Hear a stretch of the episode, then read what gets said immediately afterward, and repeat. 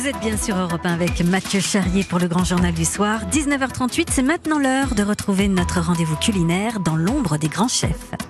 En cuisine, le meilleur ingrédient, c'est l'authenticité. Dans l'ombre des grands chefs, avec les fromages Hermitage.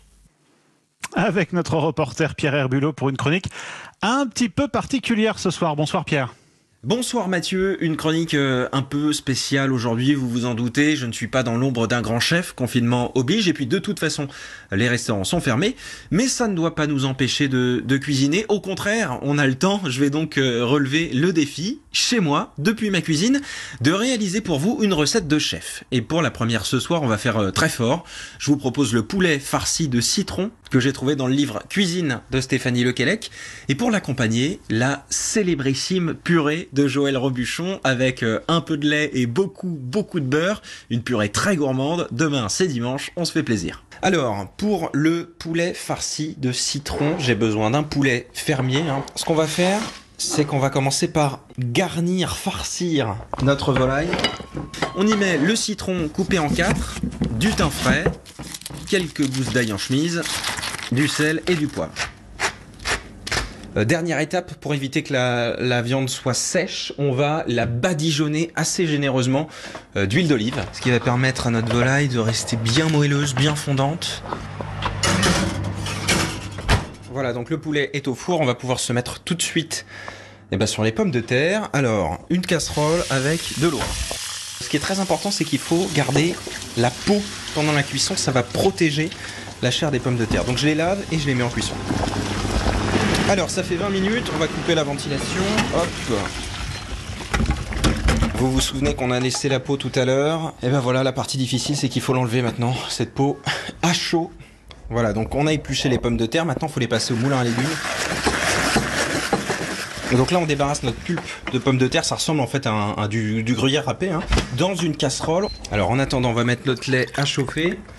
Quand on a bien détendu la pulpe de pommes de terre, on peut commencer à ajouter des dés de beurre froid. Et on l'incorpore comme ça petit à petit avant de mettre le lait chaud. Pour un kilo, c'est 250 grammes, hein, ça fait un quart. C'est ça qui est bon à la fin. Dès qu'elle commence à être bien souple, on va pouvoir la travailler au fouet. Ça fait les bras, mais bon, ce qu'on dépense là, on va le gagner au centuple après avec le beurre à l'intérieur. Donc là, on met le lait pas en une fois, hein, petit à petit, et on mélange doucement. On entend que ça fait pas le même bruit que tout à l'heure là quand on a rajouté le lait. Elle est beaucoup plus onctueuse. Dernière étape, on passe la purée au tamis. Voilà, on a la petite purée qui est prête. On va aller chercher notre euh, notre poulet rôti farci au citron qui est bien doré, qui chante rien que pour vous une petite chanson. Ça sent le citron, ça sent le thym, ça sent l'ail, ça sent le poulet rôti du dimanche. C'est incroyable. Il n'y a plus qu'à goûter. Mmh, c'est délicieux. On a vraiment une volaille qui a été parfumée tout au long de la cuisson, à la fois par le citron, c'est le premier goût qui arrive, très acide, et puis ensuite on a l'ail confit comme ça dans le, à l'intérieur du poulet et le thym. Je vais prendre un peu de purée pour aller avec. Bon là là. Comme dirait euh, Philippe Conticini, c'est un gros câlin. Elle est fondante, elle est soyeuse. C'est un peu facile de dire que que c'est délicieux en goûtant moi-même. Donc, euh, bah, comme on est confiné, moi je suis euh, accompagné de Victoria, qui est ma chérie. Bonjour Victoria. Bonjour, Ça, c'est pas trop beurré.